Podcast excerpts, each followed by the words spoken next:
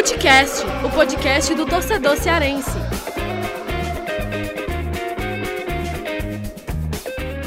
Fala galera, começando mais um Footcast, eu, Thiago Minhoca, aqui em edição, né? Mais uma edição essa semana. Tivemos aí na terça-feira o episódio saindo com a entrevista do Elton Paulista, que o Afonso e o Breno Rebouças, né, entrevistaram o atacante do Fortaleza. E aí a gente aqui fazendo esse programa extra, já que a gente não abordou o factual da semana, né, os jogos que aconteceram no último final de semana, as derrotas de Ceará e Fortaleza.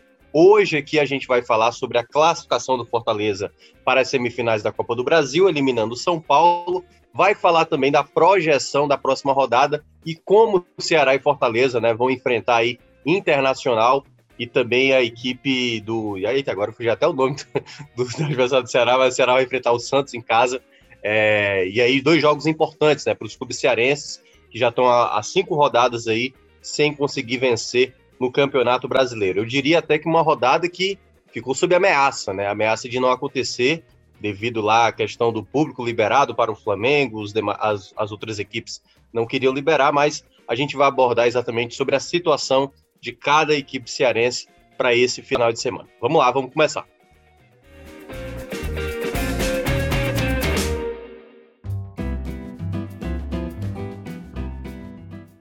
Então, vamos começar aqui o primeiro bloco, até para trazer o, o, factual mais importante da semana. Né? O Fortaleza garantiu a classificação inédita para a semifinal. É a 11 vez que uma equipe nordestina chega na semifinal, e a última vez que isso tinha acontecido foi em 2011. 2011, exatamente com o Ceará, quando chegou naquela semifinal, acabou caindo naquele contexto. E agora, 10 anos depois, uma nova equipe nordestina e mais uma vez também uma equipe cearense consegue o feito. Né? Dois é, 2 a 2 no jogo de ida contra o São Paulo lá, fora de casa, e dentro de casa, 3 a 1 de maneira categórica. O São Paulo não foi páreo para os, os Fortaleza durante os 90 minutos e classificação muito merecida. Aí eu vou começar aqui com Afonso Ribeiro, né, primeiramente.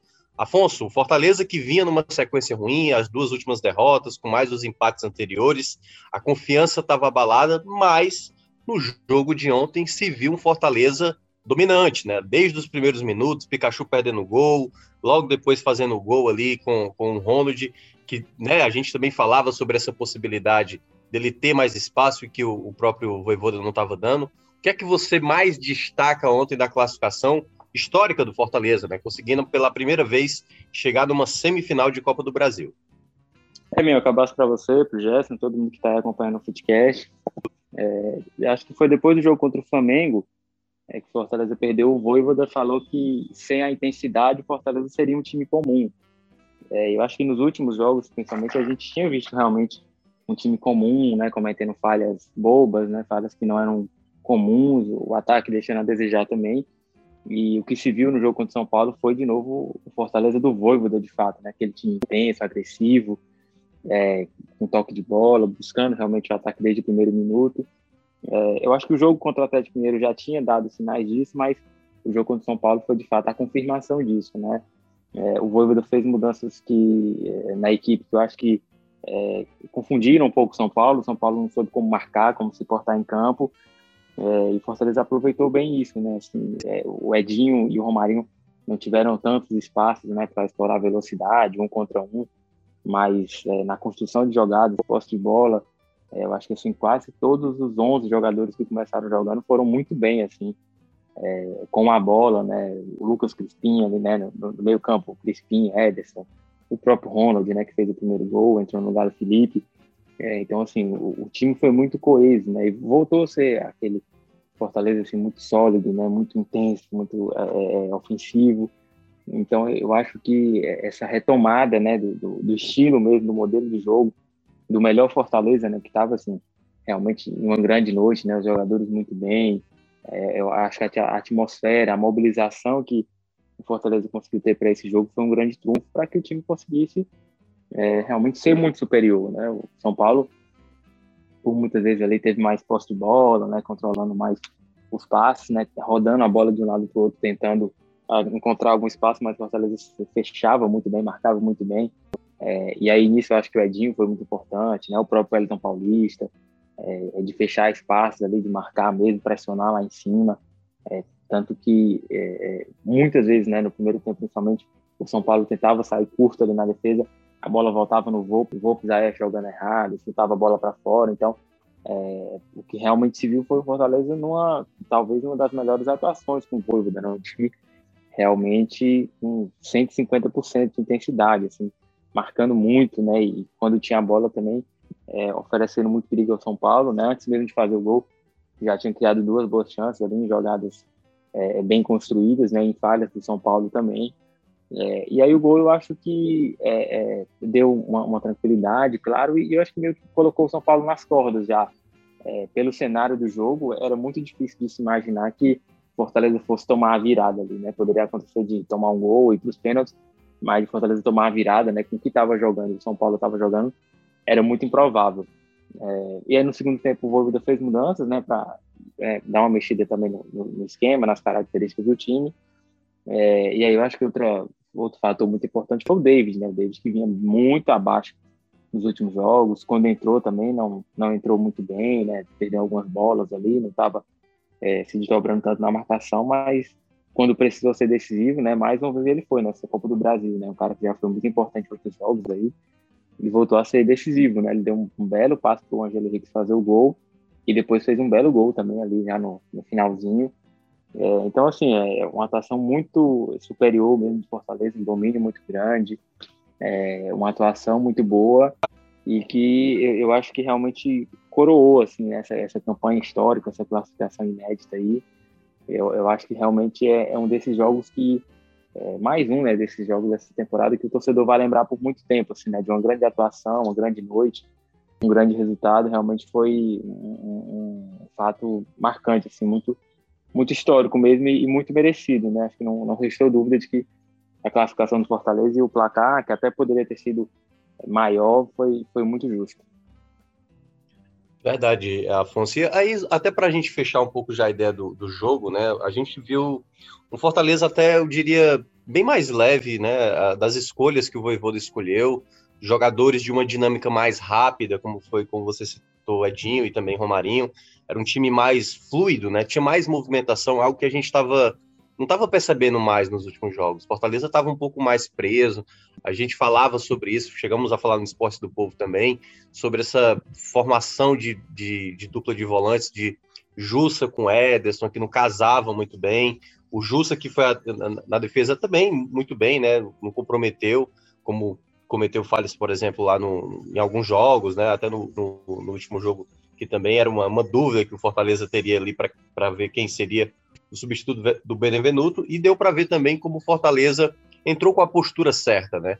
Claro que teve ali nos primeiros minutos a chance desperdiçada com o Pikachu, e que, né, se por acaso é, não tivesse feito gol, aí ia falar, ah, perdeu a chance e tudo mais, mas quando você olha no todo mesmo, o Fortaleza foi bem merecedor.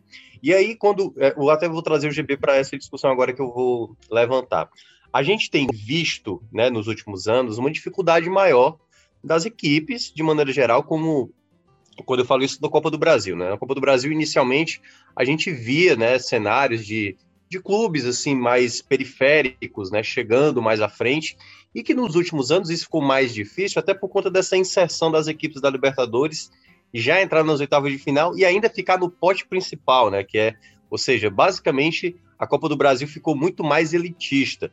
E nessa edição, e dá para trazer também um pouco do ano passado, é, que, que, já era diferente, ainda tinha aquela exceção já nas oitavas de final, a gente começa a ver possibilidades desse próprio trabalho do Fortaleza, que o, Ceará ano passado é, chegou nas quartas de final, o América Mineiro, por exemplo, na Série B, chegou na semifinal GB.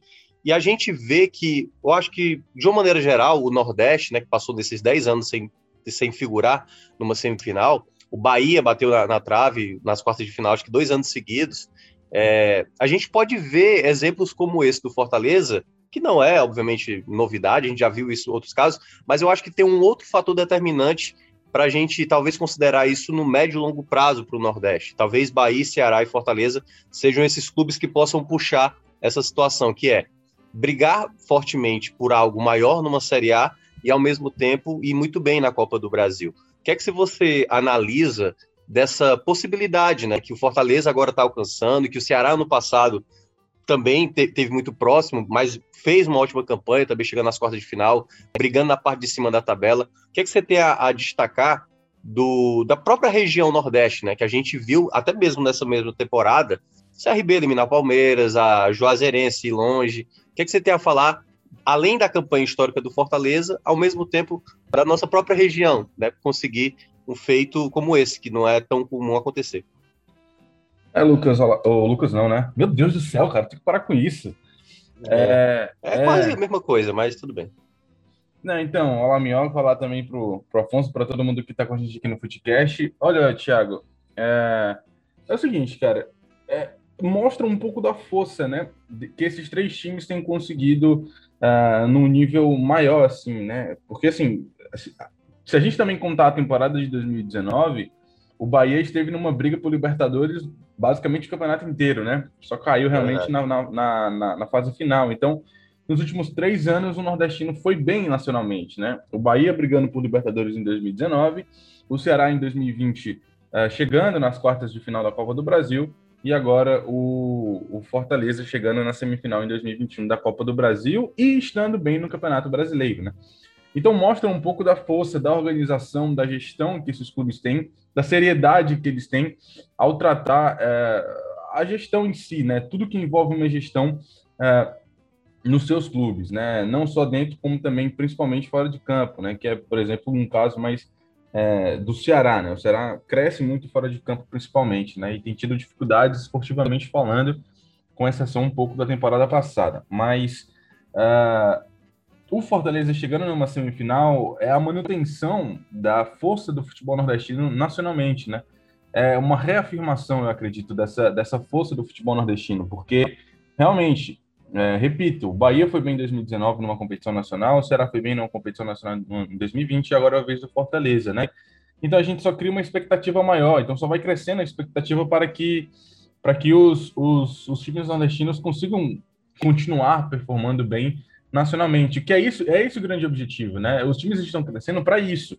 Os times estão crescendo gradativamente, é, um passo de cada vez ali, um ano de cada vez também, com seus orçamentos limitados, mas sempre aumentando um pouco mais, né? Pela credibilidade que vão ganhando, pela seriedade das suas gestões.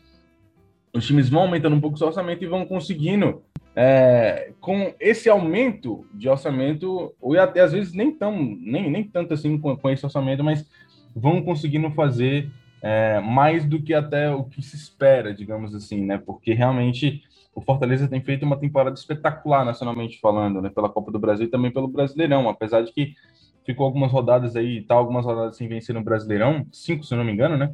Mas é, o Fortaleza realmente tem feito baita, baita campanha nacionalmente nessa temporada. E aí, repito, só aumenta as expectativas para a próxima temporada. Porque a gente, a gente sabe o quanto que aqui, pelo menos no futebol cearense, a gente sabe o quanto que um puxa o outro, né? É, o Fortaleza foi muito bem em 2019, em 2020 o Ceará tinha a obrigação de ir bem. Em 2020 o Ceará que foi bem, o Fortaleza não conseguiu ir bem.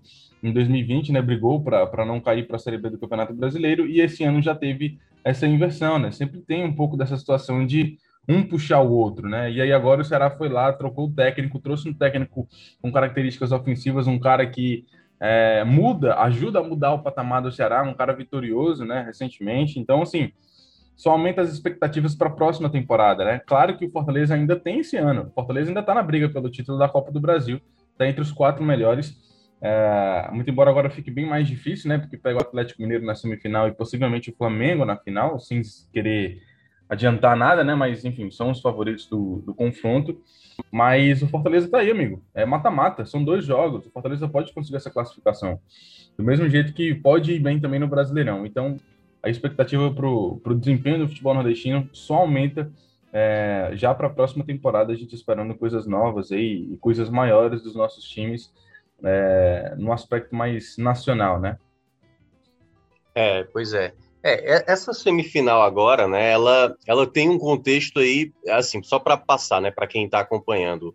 Dia 20 e 27 de outubro são as, as datas base para acontecer esse duelo, né, contra, contra o Atlético Mineiro. O Atlético Mineiro, até lá, já vai ter definido a sua situação na Libertadores, vai enfrentar o Palmeiras, que vai ser exatamente nos próximos dois meses de semana. E, claro, né, até lá, o Atlético Mineiro ele fez investimento nessa temporada para brigar realmente por tudo que era possível. E está, de fato, vivendo aí um, um, bom momento, né? Vai ter o Palmeiras na Libertadores, terá o Fortaleza na Copa do Brasil, ambos na semifinal, e está liderando ali a Série A com até uma boa vantagem. E aí, Afonso, é, esse duelo aí, claro que a gente vai falar um pouco mais com mais detalhe mais à frente, mas assim, o próprio Fortaleza mostrou no, lá no jogo, no, no, jogo de estreia né, da Série A o quanto pode realmente causar um impacto nesse Atlético Mineiro e o Atlético Mineiro devolveu na mesma moeda até no último final de semana que foi a derrota. É, como você vê assim o cenário? Claro, o Atlético Mineiro é favorito pelo elenco que tem e tudo mais, mas como você acredita que o Fortaleza deva chegar, né? Porque até lá a gente vai ter mais de um mês, mas como a equipe vai ter possibilidades de tentar superar esse Atlético Mineiro? É, meu, eu acho que vai ser um cenário talvez mais semelhante àquele jogo do Mineirão do que o jogo do Castelão, né? O jogo do Castelão, Fortaleza até fez um primeiro tempo interessante, mas depois é, o Atlético, né, com a qualidade dos jogadores que tem, conseguiu aproveitar ali os vacilos e vencer e Fortaleza, né, os atacantes não estavam indo bem e tudo, então é, acabou deixando a desejar mais e não teve poder de reação. Mas esse, esse time já deixou claro, né, que gosta, né, assim, consegue muito bem em jogos grandes, né, em jogos importantes, consegue é, ser páreo duro para esses adversários mais fortes, né, com o próprio Atlético, por exemplo. É, então, assim, eu até estava comentando com o GB aqui antes de começar o programa, né, a força do elenco do Atlético é, no jogo de, de domingo, eles tiraram Vargas para colocar o Diego Costa, né? Então, assim, você tem um time muito forte e um banco também muito forte, né? É, é, que te dão variações. Mas o Atlético está em três frentes também, né? Tá aí na, na, além da Copa do Brasil e do Brasileiro, está também na Libertadores. Então, de repente, em algum momento isso pode pesar, pode ser que eles queiram priorizar é, alguma competição e, e, isso de repente pode ser vantajoso para o Fortaleza. É, mas assim, é claro que é, a, única chance que o Fortaleza tem é, de conseguir realmente competir, né, ser páreo duro para o Atlético nesse confronto, né, que o Atlético realmente é favorito, claro, mas é, é tentar repetir uma noite como a de ontem, né, assim, de ser muito intenso, de ser muito fiel ao estilo, né, de, de marcar muito, dificultar o máximo possível os espaços do Atlético, né, quando tiver a bola conseguir ser, ser letal, né, também e, e agredir o adversário, né? Então, é, eu acho que o, o, único caminho é esse, assim, realmente. E, e, e, ainda assim, né, pela, pela força do Atlético, não é garantia de que vai dar certo, né? O Fortaleza vai conseguir vencer, Fortaleza pode conseguir né, ter uma boa atuação, dar muito trabalho, dificultar e ainda assim ser eliminado. Né? Mas eu acho que esse time já, já deixou muito claro, né? E o trabalho do Voivoda é, realça muito isso, assim, já deixou muito claro que não, é, eles não têm muito limite, assim, de, de buscar mais coisas, né, de fazer história, de tentar bater esses grandes adversários. Então, é, eu acho que vai, vai, ter um pouquinho também, assim, desse gostinho da revanche, né, como teve para o Atlético nesse segundo jogo. Acho que o Fortaleza vai ter também é, nesse jogo da Copa do Brasil, né, de querer devolver essa, essa vitória no, no Brasileirão. Então, é, eu acho que vão ser dois jogos bem interessantes, assim, pelo, pelo estilo do Fortaleza, pela força do Atlético, né? a qualidade dos jogadores. Eu acho que deve ser mais um, um bom jogo aí que o Fortaleza deve proporcionar, proporcionar é. na temporada.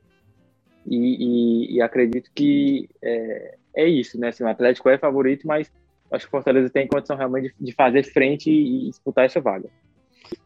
Verdade. E aí a gente pode até ter um outro componente, né, Afonso, que é a presença do público, né? Como está previsto só para o final de outubro, esses dois jogos, né, e volta, Aí podemos até lá, não sabemos como vai ser todo o andamento da questão da liberação do público, mas eu acho que essa pendência maior está mais na Série A, na Copa do Brasil, né? Aquela coisa, se tiver liberação no jogo de ida e contra o Atlético Mineiro, o Atlético Mineiro, aliás, já conseguiu até para a Libertadores, e aí, se por acaso aqui o, o Estado já liberar o público também, então podemos ter presença de público tanto na ida como na volta, e também é um componente a mais para esse duelo da semifinal também, que deixa o jogo também numa situação até um componente a mais, né? Uma situação que o torcedor chega mais junto. O próprio Fortaleza é, ontem, por exemplo, fez, né? Lá com, com seus torcedores ali a chegada ao estádio, é, exatamente esse apoio.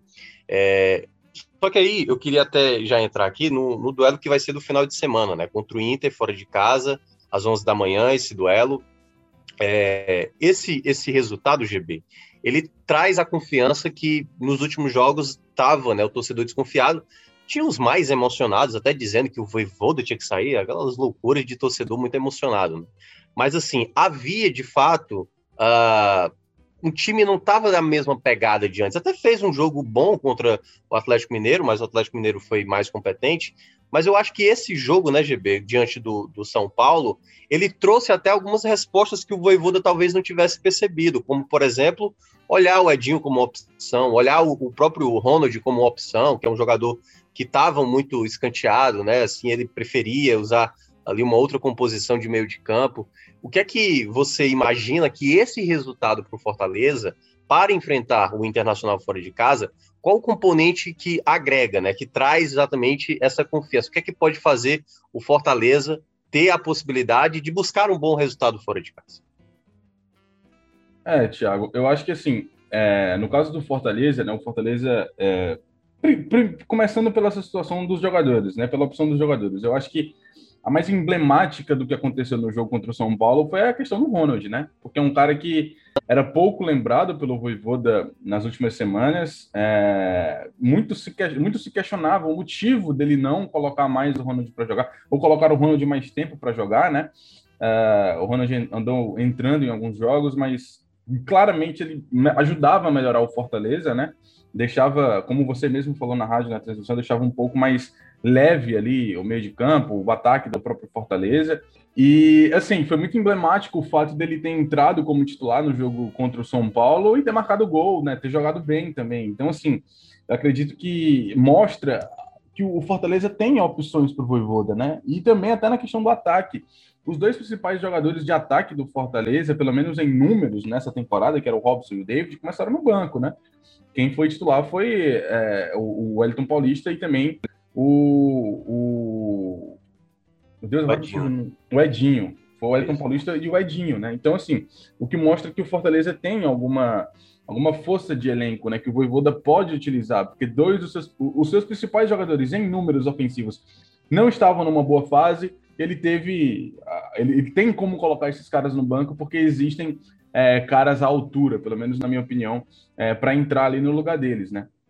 E no caso do Ronald, acho que está claro assim que realmente ele precisa ter mais oportunidades como titular, né? Ele precisa realmente ter essa, essa possibilidade, porque o Fortaleza perde muito quando não tem o Felipe, né? E sem o Felipe em campo, parece que só o Ronald ajuda a melhorar um pouco a questão do meio de campo.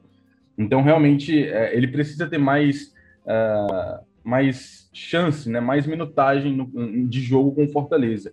E agora a vitória do Fortaleza ajuda realmente para que o time volte a, a, a, pelo menos aquela fase boa, né? Porque o Fortaleza estava num bom momento é, na, na, temporada e tudo mais, mas pecou ali nos últimos jogos quando estava com dificuldades para vencer até adversários que estavam na parte de baixo da tabela, né? Então eu acho que é, essa vitória contra o São Paulo, da maneira como aconteceu, é, por ter sido tão superior ao adversário ao longo dos 90 minutos, eu acho que isso pode dar uma confiança para que o Fortaleza volte bem para a Série A e consiga voltar a pontuar na Série A já na próxima rodada contra o Internacional, jogando fora de casa. Né? Claro que é, um, é muito difícil a gente é, tentar talvez prever alguma coisa, enfim, porque é o Inter fora de casa, vai ser jogo difícil, mas é, pelo menos essa, vitória dá uma confiança para o Fortaleza tentar voltar àquela sequência de bons resultados que a gente já viu é, sob o comando do Voivoda.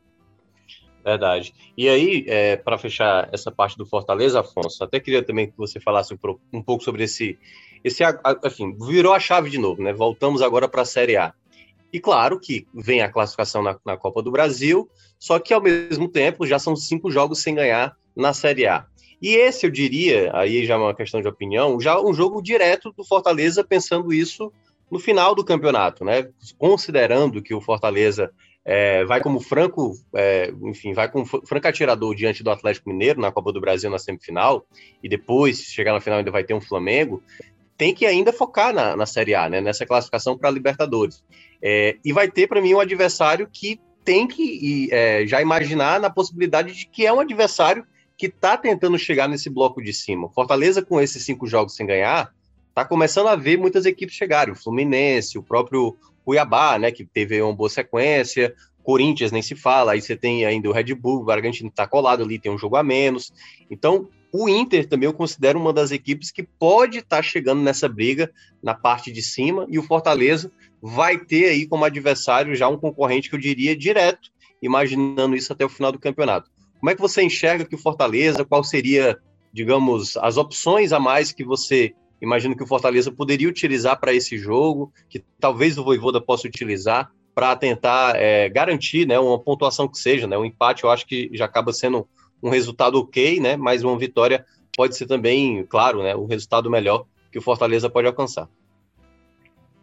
É, meu, o Voivoda não é muito de poupar todo mundo, assim, né? Mexer demais na escalação, mas eu acho que depois de um jogo como esse do, do São Paulo, ele vai ter que trocar algumas peças mesmo pela parte física, né? Questão da intensidade. É, acho que algumas trocas ali, principalmente no ataque, ele fez visando muito é, a característica do jogo, né? De tentar explorar mais a velocidade, jogadores que é, pudessem ajudar muito na marcação também. É, então, talvez contra o São Paulo aí ele possa de repente colocar o Robson de volta, né? Talvez até o próprio David. É, acho que o Ângelo Henrique também, que foi um cara importante aí nesse confronto, é, pode ganhar outra chance, né? A chance que ele teve como titular foi contra o Bahia. É, ali atrás ele volta a contar com o Benevenuto, né? O Felipe talvez ainda não tenha condição de jogo, mas aí é, ele já tinha o Justa como opção, né? Agora o Ronald se fortalece também como opção ali ao lado do Ederson, né? Na meia ele volta a ter o Lucas Lima, então assim, é, acho que ele vai ter que mexer algumas peças, principalmente no ataque, né? Pela, pela característica mesmo e pela parte física, mas ele tem retornos importantes também, né? A gente já viu o Lucas Lima contra o Atlético Mineiro já assim, bem mais participativo, mais ativo, né? Tentando construir jogadas. É, o Benevenuto é um cara que dá uma segurança muito maior ali atrás. É, e, e, o meio campo ele ganhando aí opções importantes, né? Como o próprio Ronald, né? O Romarinho que já fez aquela função também tem conseguido evoluir, né? Em relação ao que ele já tinha demonstrado nessa temporada. É, e aí no ataque eu acho que é questão mesmo assim, de fase, né? De repente o David já já tenha superado aí essa, essa má fase com o jogo da, da Copa do Brasil. O Robson é um cara também que vinha tendo bons números, mas a bola não estava entrando. Acho que é, é, um cara que batalha muito, ele briga, marca muito também. De repente pode ter outra chance.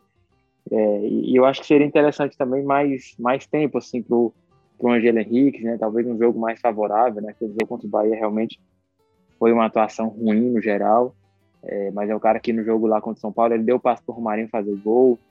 É, no jogo de volta fez o segundo gol, né? Então, é um cara que já mostrou qualidade, né? Apesar de a gente até já ter falado outras vezes, né? Não é aquele atacante é, artilheiro, né? Matador que vai fazer muitos gols por temporada, mas um cara que tem sido é, participativo de forma importante. Então, é, eu acho que pode ser interessante. E acho que casa nesse modelo de jogo também, um cara que, que tem um refino ali com a bola nos pés, né, que sabe jogar também, participar da construção de jogadas. É, então acho que o Volvido tem peças interessantes, sim, é um jogo difícil, né, o Inter está em reabilitação, né, não é aquele Inter que perdeu de 5 a 1 no Castelão, é um Inter que está em reabilitação aí, conseguindo é, é, reagir no campeonato com alguns resultados importantes. É, jogar lá no, no Beira Rio sempre é muito difícil, né? O Fortaleza tem um histórico bem, bem complicado lá. Mas eu, eu acho que é um jogo acessível, sim. É, é claro, é, você tem que voltar o foco né, totalmente para esse jogo, né, deixar de lado aí essa classificação histórica, toda a festa, né, toda a, a entrega que foi para o jogo, mas é, eu acho que é, que é, um jogo acessível, sem Fortaleza pontuar. Né, não sei se conseguir vencer, mas para pontuar eu acho, eu acho um jogo acessível, sim. Pois é, é isso a gente fecha aqui o bloco do Fortaleza. A gente vai falar agora mais sobre o Ceará.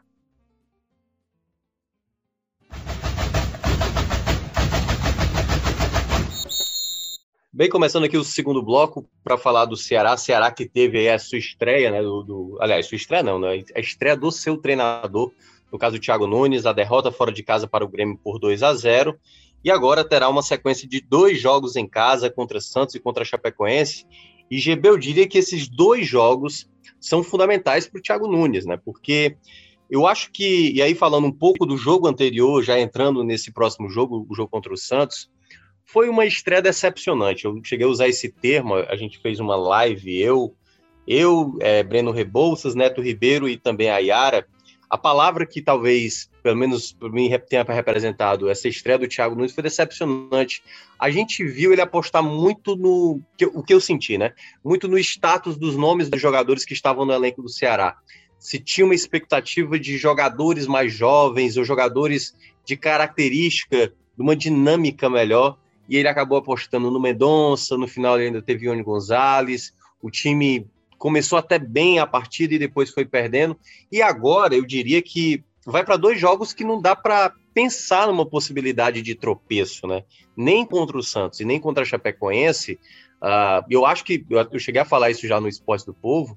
O mínimo que o Ceará eu acho que tem que buscar é uns quatro pontos, porque eu acho que o ideal mesmo assim para ter a, a, a tranquilidade, na, a folga na tabela, é buscar as vitórias né, as duas vitórias em casa, principalmente porque o, o, o, mando de campo do Ceará é o que tem feito o Ceará se manter é, fora é, dessa zona de, de, de, rebaixamento, porque assim, até umas rodadas atrás isso não estava acontecendo, mas como esses cinco jogos sem ganhar, né, o desempenho da equipe caiu demais, a gente começa a ver também essa possibilidade do Z4 se aproximar. Como é que você enxerga, né, primeiramente, sobre a estreia ali contra o Grêmio e como o Ceará deve deve apostar, ou pelo como o Thiago Nunes tem que se desprender de determinados nomes, não sei, para tentar voltar a buscar a vitória que já não vem há cinco jogos. Olha, Thiago, é, primeiro começando pelo jogo, né? Eu acho que você usou uma palavra realmente muito interessante, né? Decepcionante foi aquela, aquele jogo do Ceará contra o Grêmio, porque realmente a gente esperava mais. E eu acho que é, o, o, Ceará até tentou colocar algumas mudanças é, para jogo, né? A saída de bola foi uma delas, a tentativa de ficar mais com a bola em determinado momento do primeiro tempo também foi outra. Só que a eficiência não aconteceu, né? O Ceará só foi dar um chute a gol próximo do fim da partida. Então, assim, realmente o Ceará continuou com as suas dificuldades ofensivas. Os 10 dias de treinamentos ainda não foram, é, antes do jogo, né? Ainda não foram suficientes para o Thiago Nunes. Realmente ele precisa de mais tempo, né? Tanto que o time nem teve folga essa semana, já voltou de Porto Alegre é, na madrugada de domingo para segunda e já se representou na segunda. Então, assim, ele precisa de tempo, eu, eu acredito muito nisso, nessa questão do tempo, mas ah, eu acredito que em 10 dias dava para ter tentado pelo menos alguma coisa, né? Pelo menos falando assim. O time realmente teve uma atuação, depois que tomou o primeiro gol do Grêmio, a atuação lembrou muito o jogo do do América Mineiro, né? Um time errando passes, assim, bizarramente. Então, assim, realmente foi um jogo para esquecer, mais um jogo para esquecer do Ceará. E agora a gente chega para esse jogo contra o Santos. Um jogo em que é um adversário que também está com uma troca de treinador, que também tem que mudar todo o estilo do jogo, de jogo lá, né? Embora seja o caminho inverso, porque o, o Fernando Diniz tinha uma, tem uma característica mais ofensiva, o cara ele tem uma característica mais defensiva, que é o inverso do que acontece aqui, né? Sair um treinador defensivo para a entrada de um ofensivo.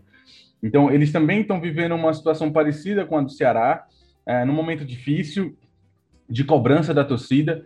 Então, o fato desse jogo acontecer no Castelão pode ser uma boa para o Ceará. O Ceará pode aí tentar voltar a vencer já nesse jogo contra o Santos, aproveitar essa semana para tentar implementar novas mudanças. E eu acho que uma coisa que o Thiago Nunes ele tem que é, trabalhar bastante nesse time do Ceará é a questão da concentração.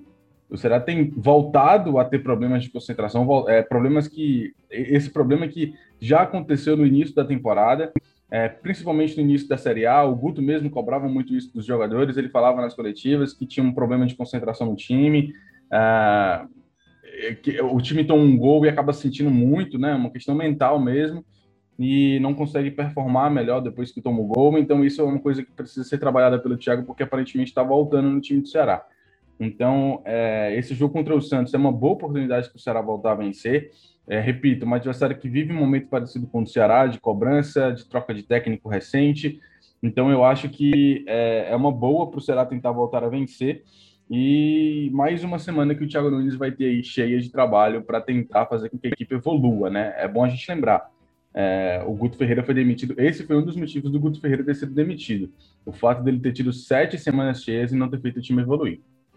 É verdade. E eu diria, sabe, GV, também, que tem uma questão aí mesmo. É, o diferencial, né, acho que de, de, Santos e Ceará, é porque nesse meio né, do jogo do final de semana para o jogo que vai acontecer no sábado, o Santos teve uma eliminação na Copa do Brasil, ou seja, foi mais uma, uma carta negativa para o Santos, né? A moral do Santos foi mais lá para baixo. Só que o, o Ceará também, ele, ele tá nessa, nesse momento de instabilidade, porque ele, ele tá numa sequência com dificuldades de balançar as redes, a defesa é, também às vezes tem, tem batido cabeça em, algum, em alguns momentos, como por exemplo, né, os dois gols que o Grêmio fez ali pelo lado do Fabinho, não estava bem ajustado ali o sistema defensivo. Mas eu, eu, eu acho que esse jogo, é, ao mesmo tempo, cada lado eu acho que ele olha com uma possibilidade, né? O Santos, por exemplo, que obviamente olha, ah, o Ceará tá mal, então vou tentar aproveitar. O Ceará, a mesma coisa. O Santos tá mal, vou tentar aproveitar. E eu acho que esse é um jogo, e aí vou tra trazer o Afonso para debater sobre isso, que é, a gente tem ali é, situações que cada vez mais alguns adversários te possibilitam é, você sair de uma situação que, que é de instabilidade. E eu acredito que o Santos seja essa equipe. Como é que você percebe, assim, Afonso, uma situação que o Ceará é, teve até confortavelmente em boa parte do campeonato ali na sétima colocação, uma boa vantagem, e aí o campeonato agora modifica totalmente, né, em termos de, de, de possibilidade. Hoje o Ceará tem que sair dessa, dessa situação que está se aproximando desse Z4, hoje está mais próximo do Z4 do que chegando no sexto colocado. E como é que você percebe da postura do Ceará em campo mesmo? Porque a gente vê, às vezes, o Ceará até de maneira apática ou sem, ou sem criatividade. E aí, vou até para te ajudar, né, sobre alguns nomes do elenco, por exemplo. Quando o Thiago Nunes optou pelo, pelo Mendonça, eu não gostei logo da ideia. Aí eu fui olhar é, os jogos do Mendonça, é, exatamente em termos de participação, né? Porque ele foi, começou muito bem no Ceará. E a última vez que o Mendonça participou de um gol diretamente, diretamente, digo, ou com um gol ou com uma assistência, foi na estreia da Copa Sul-Americana né, na vitória lá contra a equipe do Jorge Wilson, se não me engano. É, e de lá para cá, ele não deu mais nenhuma assistência e nenhum gol. É claro que o Mendonça não é o problema principal, mas ele é, um, ele é também um dos problemas. O Thiago Nunes, Afonso, ele chegou a falar isso na coletiva, que faltou mais é, da gente no terço final. E eu senti que ele acabou escolhendo as, pe as peças não ideais. Diferentemente quando, por exemplo, o Eric entrou em campo, né? O Eric com muito mais atitude. O Rick, que já estava sendo esse jogador, também importante ali já no final com o Guto Ferreira. E ele acabou apostando num jogador que já não vinha rendendo. Como é que você é, entende que o Thiago Nunes precisa se desprender, talvez, desses nomes, né? De jogadores que são grandes em termos gerais, de salário, enfim, de uma maneira geral, como o Ceará apostou. Mas eu acho que nesses próximos dois jogos, Afonso, não dá espaço mais para você tentar recuperar jogador agora. Não dá para pelo menos na minha, na minha opinião, não sei, não sei o que, é que você pensa. Não dá para ele. Pra, vou recuperar o Ione Gonzalez agora. Eu acho que não é momento para isso. Eu acho que o momento é. Eu preciso encontrar logo o time que está jogando melhor. Jogadores que estão jogando melhor, para eu buscar logo os resultados e aí sim, mais à frente, ter, tentar recuperar esses outros atletas que estão vivendo mais instabilidade. Não sei o que, é que você pensa. Não, perfeito, Minhoca. É isso mesmo. Concordo com, com as análises que você e o GB fizeram. É, eu, eu, acho que o que aumentou assim a, a, frustração né, dessa, dessa estreia do Thiago Nunes, e era uma coisa que o Ceará talvez buscasse também, era justamente novidade assim, no time. Né? O, o que o, o Thiago Nunes acabou fazendo foi optar ali né, pelos jogadores mais experientes, que a gente sabe que, que tem qualidade, mas o Jael, por exemplo, ainda não deu certo no Ceará. É, o Mendonça vem mal há muito tempo, o Vina muito irregular, né? teve ali um um destaque contra o Flamengo, mas depois é, já, já muito abaixo, né? O Lima é o que vem assim conseguindo se sobressair. É, então, assim, a, além do tempo de treino que ele teve, né? Ele chegou falando que é, o elenco do Ceará, que estava estudando recentemente, inclusive, né? Então, é, a gente tinha as informações aí de, de teste nos treinos, que ele estava observando jogadores. Então, eu, eu acho que o fato dele é, ir na mesmice, assim, né, digamos assim, é, eu acho que isso aumentou também essa decepção, assim, essa frustração de quem esperava novidade, né? Assim, a gente viu um novo posicionamento do Vina, né? Um pouco mais adiantado, às vezes ali como um atacante mesmo, perto do, do Mendonça do Jael, né? Talvez para preservar um pouco mais a parte física dele no momento ofensivo, mas é, é, não, não, teve nada de produtivo, né? Só realmente quando mexeu, né? Que ele colocou o Kleber, colocou o Eric, colocou o Rick, né? Enfim, mexeu por inteiro ali no, no sistema ofensivo, que a gente viu o Ceará tentar incomodar um pouco mais e, e chutar a bola já no, no minuto final do jogo. É, então, assim, é, eu acho que realmente não. É, eu, eu entendo, né, a expectativa de um treinador que chega, de repente, entende que o sistema do, do, treinador anterior podia não estar favorecendo o jogador, ou questão de fase, psicológico, confiança. É, e é claro que quando você tem jogadores dessa qualidade, né, como o Vina, que já jogou muita bola aqui, o Mendonça, que é um cara que no começo da temporada foi, foi muito importante, é, o Jael, que em outros clubes aí fez, fez muitos gols, é natural que você tente recuperar esses caras, né, dar uma chance, é, mas eu acho que é, até pelo, pelo jogo mesmo lá contra o Grêmio, acho que não tem mais margem para você dar uma nova oportunidade, pra, pelo menos para todos eles juntos, é, para você tentar recuperar, né, enfim, colocar o, o Ione Gonzalez aí de volta à fila. É, eu acho que realmente você tem que é, primeiro tentar coisas novas, né, e aí dar chance a quem tem mostrado, né, então assim, acho que o Eric é, tem, tem merecido já uma chance, assim, é, não só para variar, né, quem quem está quem tá começando, mas pelo que ele tem mostrado, né, no, nas poucas chances que ele tem durante os jogos. É, acho que o Rick também é um cara que não tem como ser reserva aí pelo, pelo que o time está jogando. É, a questão do camisa 9 ele acaba sendo um problema antigo já, né? Quando joga o Kleber, tem gente que pede o Jael, quando joga o Jael tem gente que pede o Kleber, chegou aí também o, o Gabriel Santos, então é, mas eu acho que esse, esse posto de referência talvez ele possa é, voltar o Kleber, não dar uma chance pro, pro Gabriel, mas eu acho que principalmente esse, essa parte de criação, de mobilidade ali nos pontos, é, Mendonça, Vina, ele tem que mexer, é, Fabinho, uma atuação muito ruim, então é, de repente ele repensar aí também esse, essa companhia para o Sobral, é, ele citou o Marlon como um cara de mais mobilidade, né, de, de carregar a bola para o ataque também, é, eu não vejo o Marlon assim, mas enfim, né, respeito a, a, visão do Thiago, então de repente pode ser um cara também que ele entenda que possa ajudar mais aí na, na construção do jogo. É, então, assim, mais uma semana livre de trabalho que ele está tendo e a, acho que a torcida cria de novo, assim, a expectativa, né, de finalmente ver coisas novas, né, de ver é, peças novas, ver um time com outra cara. É, e, e, eu acho que entra muito também nessa questão que você citou, assim, da, da apatia, né? o, jogo, é, depois que o Ceará tomou o gol, assim, a gente não, não vê poder de reação, né? A gente não imagina que o Ceará, depois de tomar um gol, né, né, com aquela atuação ali, com aquela postura, ia conseguir buscar um empate, ia conseguir fazer um gol e tentar uma virada. É, a gente já sabia que pelo menos ia, 1 a 0 para o Grêmio ia ser, porque é, o time não estava produzindo nada no ataque, não, não, reagia, né? A gente não vê assim é, aquela indignação, aquela gana nos jogadores é, além da parte técnica abaixo. É, eu, eu acho que ele pode também aí pensar em uma mudança na zaga, né? O Luiz Otávio fez uma partida abaixo, é, o Messias em alguns jogos tem oscilado também, então o Lacerda era um cara que vinha bem, é, se firmando, né, com mais segurança.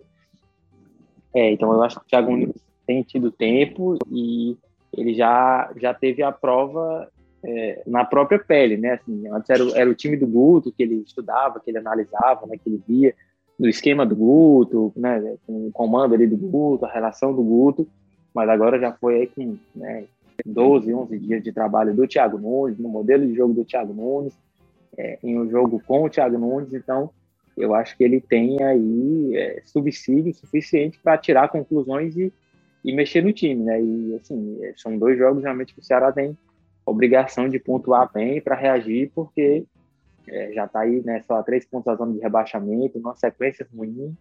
E, e, eu acho que o que mais preocupa o torcedor é isso, né? Essa, essa falta de reação, de você ver ali uma mobilização por isso, né? De repente uma, uhum. uma, uma, como eu disse, uma indignação assim com, com, a, com a fase, né? Com o momento de tentar dar a volta por cima. Então, eu acho que o Thiago Nunes ganhou mais essa missão também, né? Ele, ele chegava com uma, com a, a missão de é, tentar tirar o Ceará desse mau momento, dar uma nova cara, mas agora ele chega com essa missão também mais da parte psicológica, né, de tentar reagir, conseguir mexer assim com os brilhos desses jogadores para dar uma resposta, né, porque até agora em momentos assim decididos da temporada o que a gente viu foi é, esse elenco dar uma, uma resposta bem negativa. Verdade. E aí, é, GB, para a gente fechar esse bloco aqui do Ceará, é, esses assim, eu até a gente pode até aumentar um pouco mais, né, esse, esse, esses jogos aí, né, porque depois também vai ter o Bahia fora de casa, é, são jogos decisivos para o Ceará. E, e aí eu queria que você até comentasse sobre. Eu, eu acho que para mim foi um, um, ponto positivo do Ceará ali, nos primeiros minutos. Claro que depois o, o Grêmio teve muita possibilidade com Ferreirinha e tudo mais, mas teve uma hora, antes de tomar o gol, acho que o Ceará já estava sendo um pouco melhor do que o Grêmio.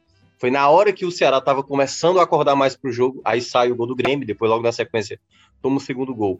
Nesse primeiro tempo, que eu acho que foi, digamos, o que deu para aproveitar mais do novo trabalho do Thiago Nunes, a gente viu uma saída de bola diferente, a gente viu uma, uma possibilidade de, de jogo mais apoiado, que a gente não via antes com o Guto Ferreira, geralmente era bola longa ali com os zagueiros, e eu acho que uma alternativa interessante para o Thiago Nunes, que aí a gente só vai saber realmente nos jogos, é ele apostar em outras peças. O Afonso acabou de citar, você já falou sobre isso também lá no Esporte do Povo, a questão de, quem sabe, trazer o Gabriel Lacerda, pensar no outro volante. O Ceará, agora que teve aí a cirurgia do Buiu, não vai poder mais contar praticamente até a final da temporada, deve ter até a chegada do novo lateral. Eu queria até que você também falasse sobre isso. Quando é que está prevista a chegada, se tem algum nome ventilado para lateral direito, e até lá Fabinho e Gabriel Dias vão estar tá ali cobrindo a possibilidade de ser o lateral.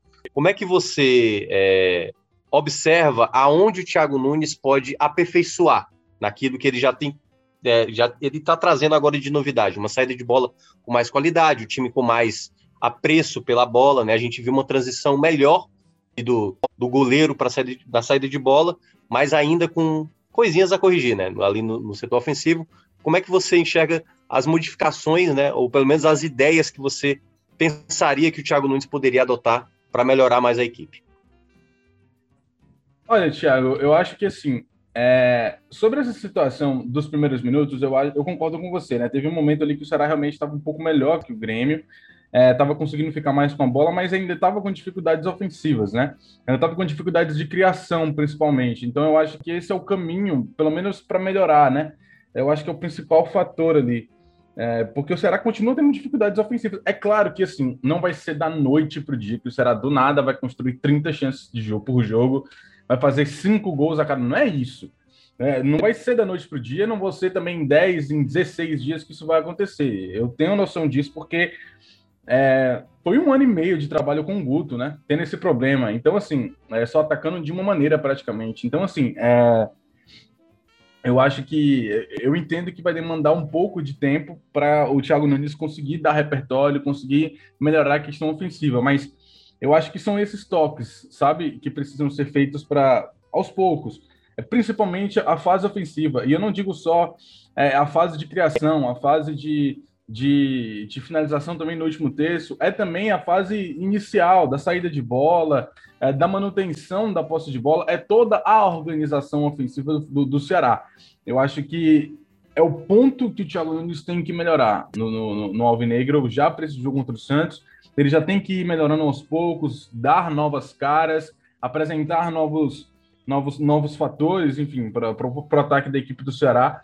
Eu acho que esse é o principal ponto que ele tem que melhorar já contra o Santos, que ele já tem que apresentar alguma melhora contra o Santos. Pouco, pouco que seja porque contra o Grêmio a gente viu por alguns minutos. Contra o Santos, será que dá para a gente ver é, durante o jogo todo, pelo menos numa parte do jogo que a gente consiga ver um Ceará tem, criando novas oportunidades? Então eu acho que para esse jogo contra o Santos, e já pensando nessa sequência de próximos jogos contra Chapecoense, Bahia, enfim, é, é a fase ofensiva. Não tem outro, outro ponto aí para o Thiago Nunes é, focar no momento. Para mim, realmente acaba sendo a fase ofensiva, Thiago. Vamos lá, galera. É isso. Vamos para nossas dicas aleatórias.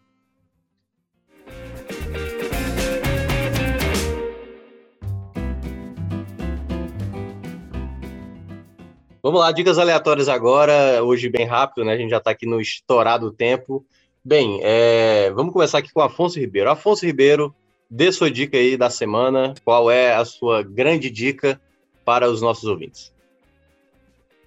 Pô, eu vou quebrar a regra, hoje vou dar outra indicação boa. Eu tinha indicado aqui o documentário sobre o 11 de setembro, né? E aí depois eu acabei assistindo um filme também, né, sobre o tema, que é Vale Quanto, né, da Netflix, com o Michael Keaton, que é... Ah, eu, eu, falei, eu falei desse filme semana passada, um... mas continua. Ah.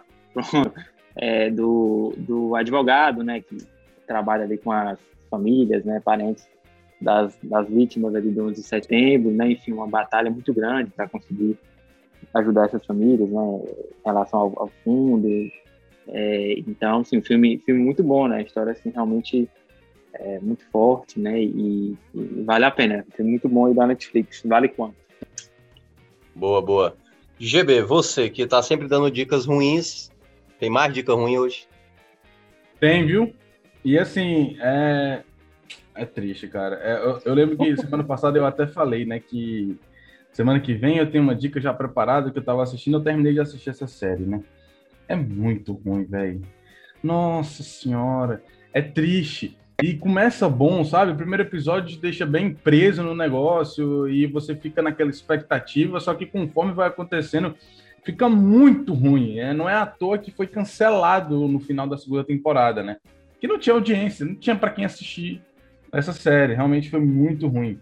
É uma série que tem na Netflix, Scream. Eu acho que foi até a primeira, uma das primeiras séries que a Netflix é, é, lançou como dela, né? Embora não tenha sido ela que fez, assim, mas ela comprou os direitos, enfim. Aí fala que é uma série da Netflix. Acho que foi uma das primeiras, se não a primeira que elas lançaram ali para 2016, enfim. 2015, não sei. É, Scream, o nome, que é uma série que se passa numa cidade pequena, onde aconteceu há uns 20 anos, né, no passado, uns 20, 25 anos no passado, um massacre, né? É, um cara, numa noite, ficou, depois de todo um histórico de vida difícil, sendo zoado e tudo mais, o cara simplesmente, numa noite, chegou no ápice do, do, do, do, do saco cheio, digamos assim, e saiu matando uma rapaziada lá na cidade, né? É, aí ficou conhecido e tal, não sei o quê. E aí, 25 anos depois, ele usou uma máscara, né, para cometer esses assassinatos, ficou famoso, etc, etc. Só que ele morreu, né? E aí, no, nos tempos seguintes, no, no, quando se passa a série, né, nos tempos atuais, 20, 25 anos depois, esse assassino volta. Só que não é esse cara, é uma outra pessoa, né? Claro, porque o cara morreu.